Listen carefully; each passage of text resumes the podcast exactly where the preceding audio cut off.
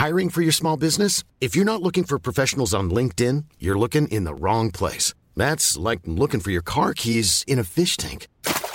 LinkedIn helps you hire professionals you can't find anywhere else, even those who aren't actively searching for a new job but might be open to the perfect role. In a given month, over 70% of LinkedIn users don't even visit other leading job sites. So start looking in the right place. With LinkedIn, you can hire professionals like a professional. Post your free job on linkedin.com slash people today. Eu sou Mário Persona e essas são as respostas que eu dei aos que me perguntaram sobre a Bíblia.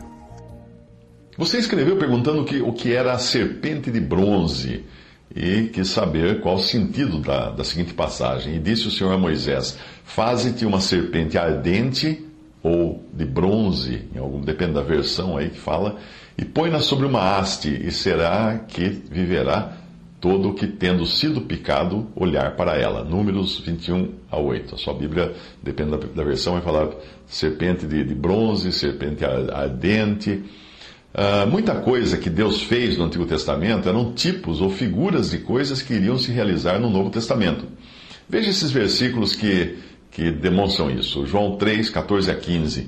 E, e como Moisés levantou a serpente no deserto, assim importa que o filho do homem seja levantado, para que todo aquele que nele crê não pereça, mas tenha a vida eterna.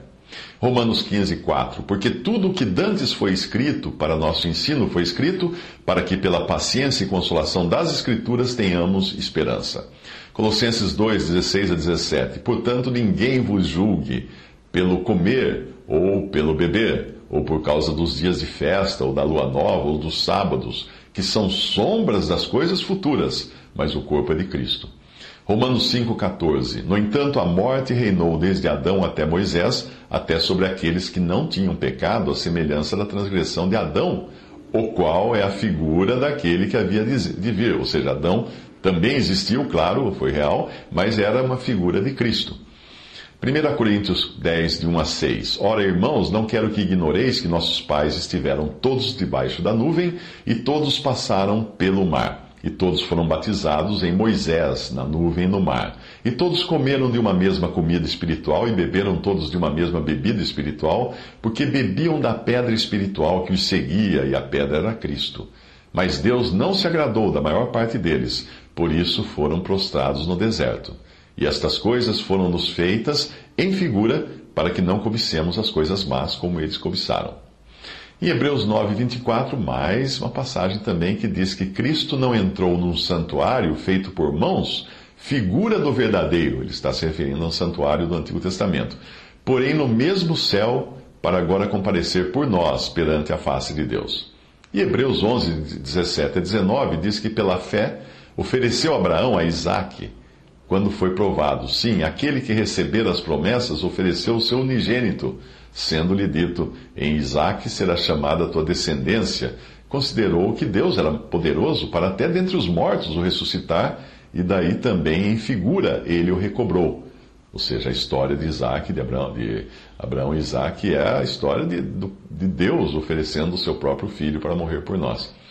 1 Pedro 3, de 20 a 21, os quais, noutro tempo, foram rebeldes quando a longanimidade de Deus esperava nos dias de Noé, enquanto se preparava a arca, na qual poucas, isto é, oito almas, se salvaram pela água, que também, como uma verdadeira figura, agora vos salva. O batismo, não no despojamento da imundícia da carne, mas da indagação de uma boa consciência para com Deus pela ressurreição de Jesus Cristo.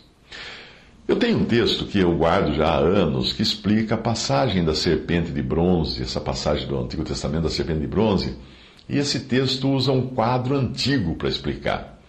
Uh, Trata-se de um quadro do período medieval, e ele está na biblioteca Bodleiana de Oxford, na Inglaterra.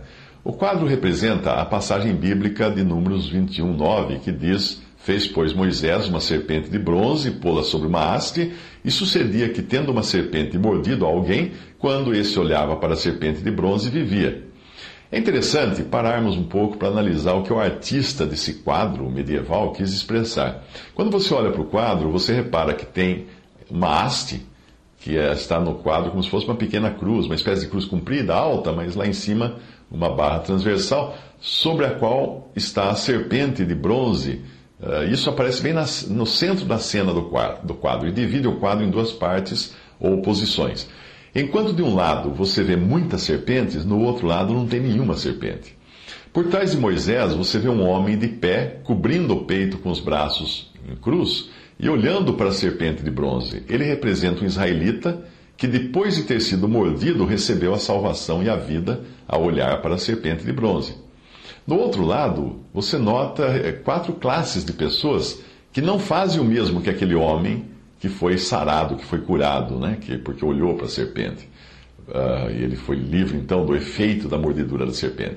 No primeiro plano, tem um homem ajoelhado diante da haste, mas olhando para Moisés e não para a serpente de bronze, como se ele reconhecesse em Moisés o líder de alguma religião. Por trás desse está outro homem deitado, como se descansasse, seguro, embora em perigo iminente, pois uh, você pode ver uma serpente muito próxima dele próxima de seu ouvido, como se ele sussurrasse ao ouvido paz, paz, quando não há paz, como fala o versículo de Jeremias 6,14. Um pouco mais atrás da, da haste, aparece um indivíduo com o rosto compungido e a praticar uma obra de misericórdia, atando as feridas de um pobre doente, sem perceber que ele corre o mesmo perigo que o companheiro. Por trás dele, já lá no fundo, você vê um, um homem lutando corajosamente contra as serpentes que o atacam. Todavia, nenhuma dessas pessoas está olhando para a serpente de bronze, como tinha sido ordenado que olhassem. O mesmo acontece na vida da maioria das pessoas. Existe um caminho de salvação claramente assinalado, mas em vez de aceitá-lo, as pessoas seguem por outros caminhos, outros quatro caminhos, que nada lhes valem. É, ou elas olham para líderes religiosos esperando deles a salvação, ou descansam neste mundo achando que estão seguras do juízo, ou praticam obras de caridade, confiando nos seus méritos, ou ainda tentam lutar contra o pecado, confiando em suas próprias forças. Porém, nenhum desses métodos é eficaz. Aquele quadro é o testemunho silencioso de um artista anônimo, ninguém sabe quem pintou, no princípio do século XV, que viveu retirado em algum monastério da, da época, uma época de muita ignorância, muita superstição, mas que demonstra, o artista demonstra ter recebido a luz do Evangelho. E o seu quadro é prova disso.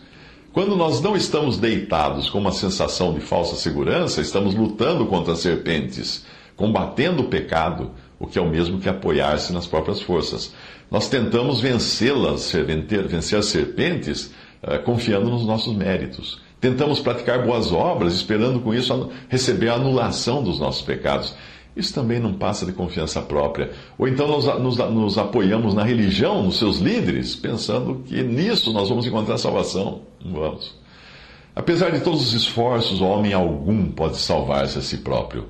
É preciso aceitar o caminho que Deus determinou, é preciso achegar-se a Cristo, reconhecendo-se um pecador perdido e olhar para Ele, o crucificado, para se receber a salvação. Assim como Moisés apontava para a serpente de bronze pendurada no madeiro, Deus aponta hoje para aquele que morreu no lugar do pecador. Foi o próprio Senhor quem revelou a analogia que existia entre o episódio da serpente de bronze e a sua própria pessoa quando ele disse: Como Moisés levantou a serpente no deserto, assim importa que o filho do homem seja levantado, para que todo o que nele crê não pereça, mas tenha a vida eterna. João 3, 14 a 15. Se você está sentindo os efeitos da picada da serpente, do pecado, se você sente os efeitos do seu veneno, volte-se para Cristo. Olhe para Ele por fé, morrendo por você na cruz, e Ele lhe dará o perdão e a vida eterna.